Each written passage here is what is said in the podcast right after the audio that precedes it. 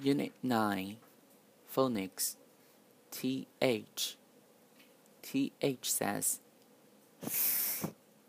TH says th words grandmother grandmother brother brother father father mother mother grandfather grandfather three three think think teeth teeth throw throw thing thing thick thick bath bath sentences where are you going?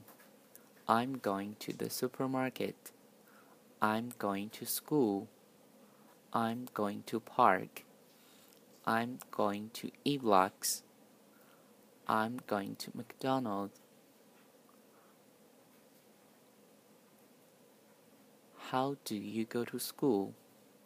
I go to school by bike by bus, by subway, by car, on foot.